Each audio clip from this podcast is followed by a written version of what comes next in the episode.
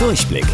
Die Radio Hamburg Kindernachrichten. Hier lernen auch unsere Eltern noch was. Hi zusammen, ich bin Toni. Halbzeit für eure Herbstferien. Eine Woche Freizeit habt ihr noch vor euch, bevor es zurück in die Schule geht. Falls ihr noch keinen Plan habt, was ihr heute oder die nächsten Tage anstellen sollt, fragt doch mal eure Eltern, ob sie mit euch einen Ausflug zum Hof Bartels in Rade machen. Mit dem Auto fahrt ihr da circa eine halbe Stunde hin. Dort steht eine 10 Meter hohe Kürbispyramide. Das war's aber noch nicht. Ihr könnt dort auch Bauerngolf spielen. Dabei müsst ihr im Team einen Ball mit Hilfe eines Besenstiels, an dem ein Schuh befestigt ist, in einen Eimer schlagen. Für alle, die sich gerne verlaufen, gibt's auch ein Maislabyrinth. Der Eintritt ist for free. Alle Infos findet ihr auch bei uns im Netz unter radiohamburg.de.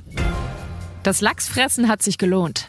Im Katmai Nationalpark in Alaska, das liegt in den USA, wurde Braunbär Otis zum Gewinner des Fat Bear Contest gekrönt.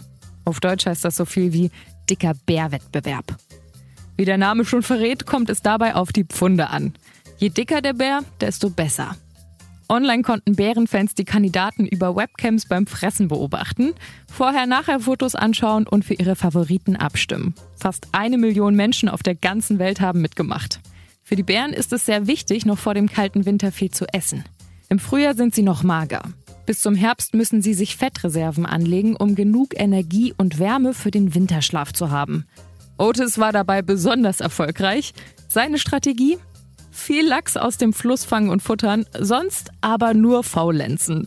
Wir sagen gute Nacht, Otis. Wusstet ihr eigentlich schon? Angeberwissen. Der schwerste Kürbis der Welt hat über 1,2 Tonnen auf die Waage gebracht. Das ist ungefähr so viel wie ein Auto.